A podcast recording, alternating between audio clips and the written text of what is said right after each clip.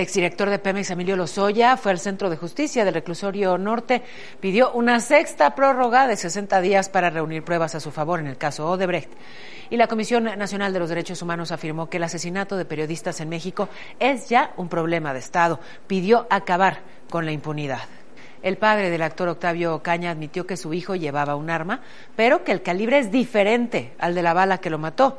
Las dos personas que iban con él cuando murió quedaron en libertad. Y en Estados Unidos se aprobó vacunar contra COVID a niños de entre 5 y 11 años con una tercera parte de la dosis de Pfizer.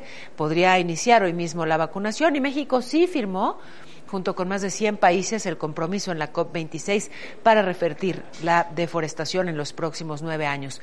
Día de Muertos, miles de personas acudieron a los panteones, saldo blanco, por fortuna. Capitán Archie. Con mucho gusto, tal como se los dije, el día de hoy ya la temperatura más baja en la mañana, 8 grados, y así permaneceremos por tres días un suéter. A mediodía, 23 grados. Gracias, capitán.